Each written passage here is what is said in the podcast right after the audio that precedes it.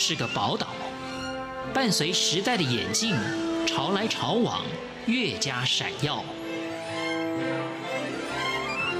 欢迎收听《潮台湾》，发现台湾的美好。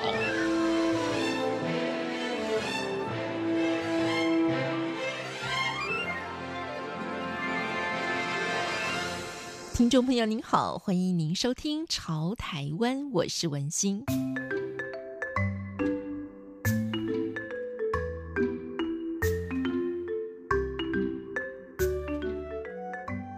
那今天我们请到的是郑秋荣建筑师，跟听众朋友呢来简单的介绍一下郑秋荣老师的背景啊。那么郑老师呢是中原大学的建筑系毕业的，美国伊利诺大学的建筑研究所硕士，在中原大学的建筑系呢也担任讲师，而且呢也是一位非常成功的建筑师。所以为什么从建筑师这样子的一个行业的领域，那么现在在呢，走向这个算是城市速写这样子的一种画风的方式来呈现您的作品呢？哦，其实本来在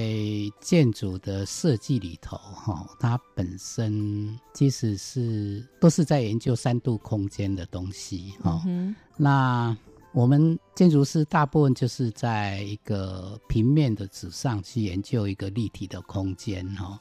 那一般我们在城市的速写来讲，它是可以说是从一个三度空间画成一个平面的一个作品，嗯，所以其实它的原理其实是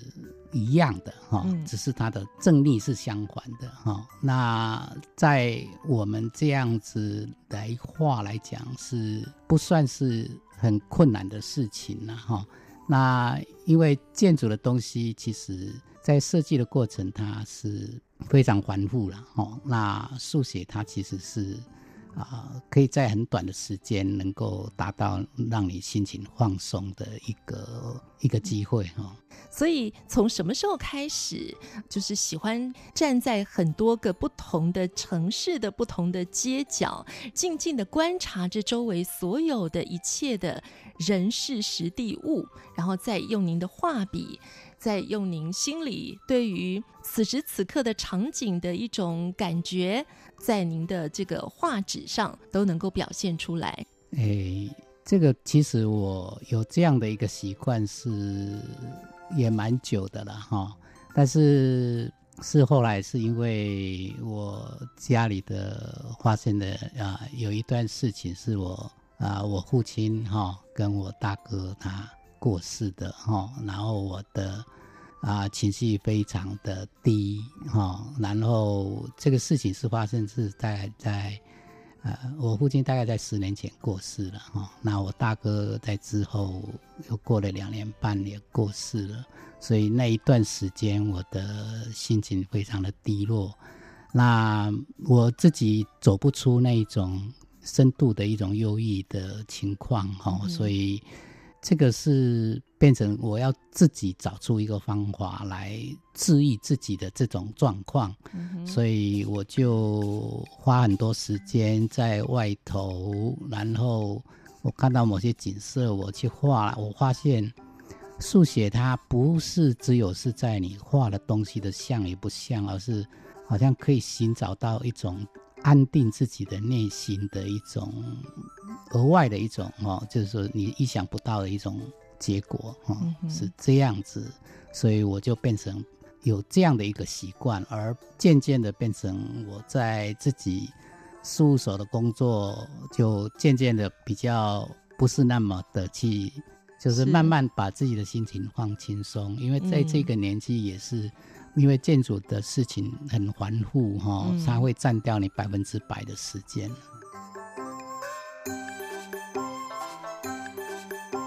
我们就来谈谈速写啊。那么通常您是站在街头，也不用画架，也不打草稿。就直接下笔吗？跟一般写生是不一样的，是吗？嗯，对，写生的话，它基本上写生它是会比较正式了哈，嗯、就是其实画画基本上最重要就是能够取悦自己了哈，嗯、就所以如果你是用画架，那当然你是要把这张图画得很好，你可能是啊、呃，你的对我自己的要求可能很高。但是速写是你只要是呃你画，然后你有享受到哈、哦，然后你画有时候你会渐渐的你也会进步，然后最重要就是你在画的时候，你心情会得到某一种安定哈、哦嗯，然后。你只要跨出那一步，哈，我觉得你的收获会很大，嗯，而且你也可以把速写当成不是画，而只是就是你在个人在写一个日记一样，哈，嗯。啊，呃，如果是以这样的一种出发点的话，哈，我想速写是就是你可以不用去以这个它的成果来论。现在因为大家都可能都用这个电脑来画图了啊，嗯、但是呢，呃，像郑老师是非常重手绘的，所以真的郑老师也是日夜磨练吗？您也是经过这样子的一段时间吗？哦，这个是当然，以我这个年代来讲，是当时是可以说啊、呃，还不是电脑非常方便的时的时代了哦，所以其实。基本上，当然这是还是要靠手绘哈。但是我们一般工程的图哈，它的手绘是非常的精准呐哈。但是如果站在在艺术上来讲哈，你就是说你画了非常精准的图，它其实是一个工程的图，它可能含有的艺术性就是没有那么的高哈。那我对个人来讲。在艺术方面，我像水彩啊之类这些，还是跟专业还是有一点距离哈。但是，我基本上我我也没有对自己有一个特别的要求哈、嗯，就是能够自我取悦。然后我画的，其实我还有很很大的一个努力的一个目标。所以郑老师是从小您就开始对于画画，或者是说对于建筑、对于美有一种不同的感受吗？我从小是因为在乡下长大的了哈，那以前在我们那个时代，其实，在小镇上，可以说小孩也也没有什么才艺班可以上哈，但是我们啊、呃，一般小孩都都有这个家里都会有那种黑板跟粉笔哈，那我会用粉笔哈，在在这个这个骑楼下哈就画哈。那其实我也不晓得，我就这样乱涂，但是基本上我倒是有一个感觉了哈，因为我看到的东西，我就把它画下来，然后我会发现说，哎，应该好像大家都具有这样的能力哈，然后后来上了小学以后，会发现说，哎，别人在看到的东西，然后他们为什么画的都是很平面化的，但是我基本上都是。会用比较立体的角度去看哈，这个也许是基本上就是我以为大家都会啊，然后自己好像有一点点不同，或许是类似像有一些音乐家，他本身可能对音符他就是特别有一些敏感哈，是这样的。所以后来您就决定要走入建筑这个行业吗？哎，其实以我们当时啊、呃、考大学来讲是。考完以后，你才分配你的你的这个学校跟你的系别哈。嗯。但是基本上，其实建筑系来讲是对我来讲是刚好符合我个人所喜欢的啦。所以我倒是觉得我在这一方面我，我我是念的还算啊相当的满意了哈。就是因为你可以呃发挥你一些想象力，然后。又可以把它变成一个实际上的一个作品，这样。嗯。嗯，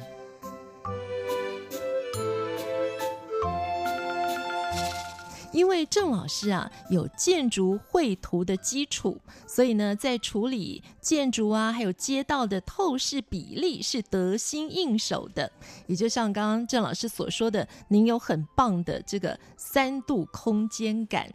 可是我们一般人。如果我们没有接触过相关的行业，那我们怎么样可以画出这种有很棒的三度空间感呢？我们画的图就真的比较平面，对不对？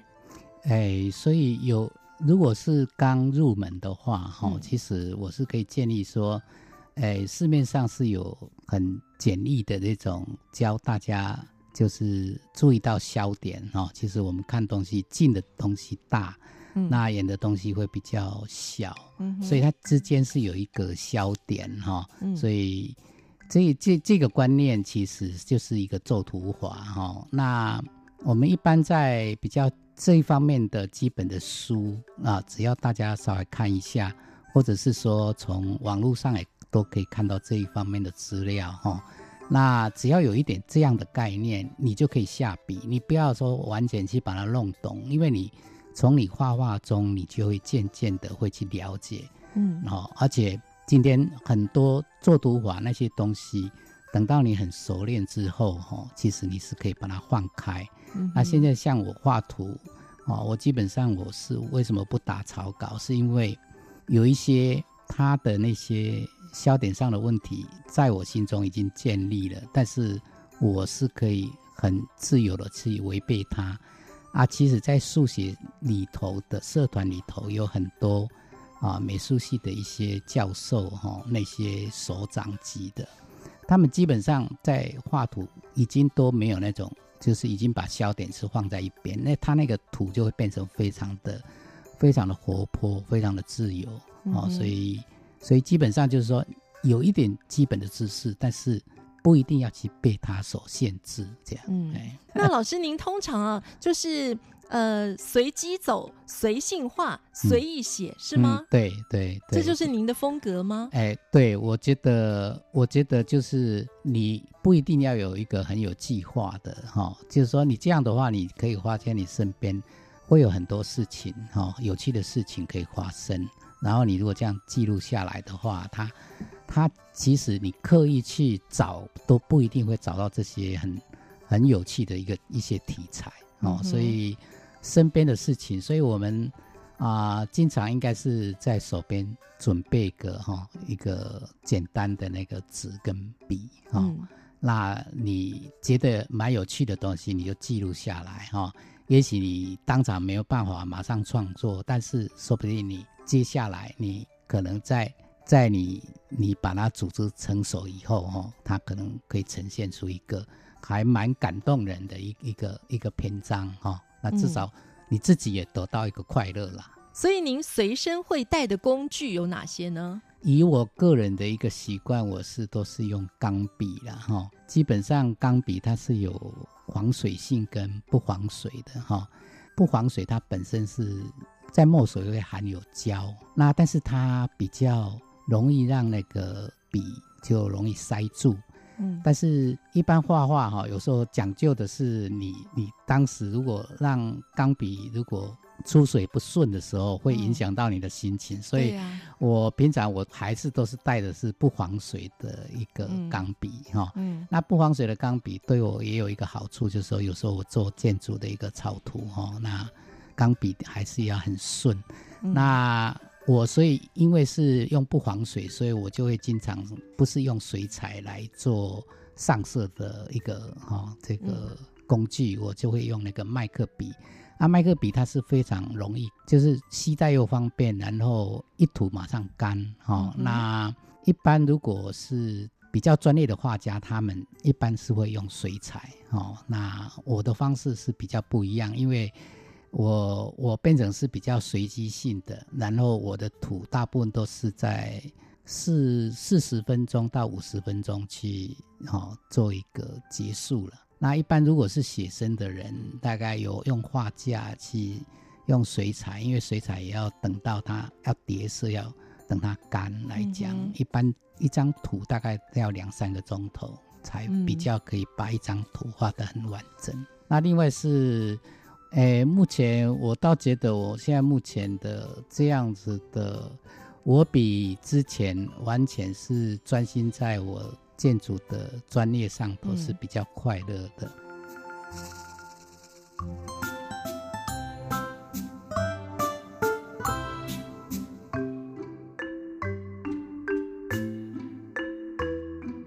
我是文心，谢谢听众朋友您的收听，我们下次空中再见。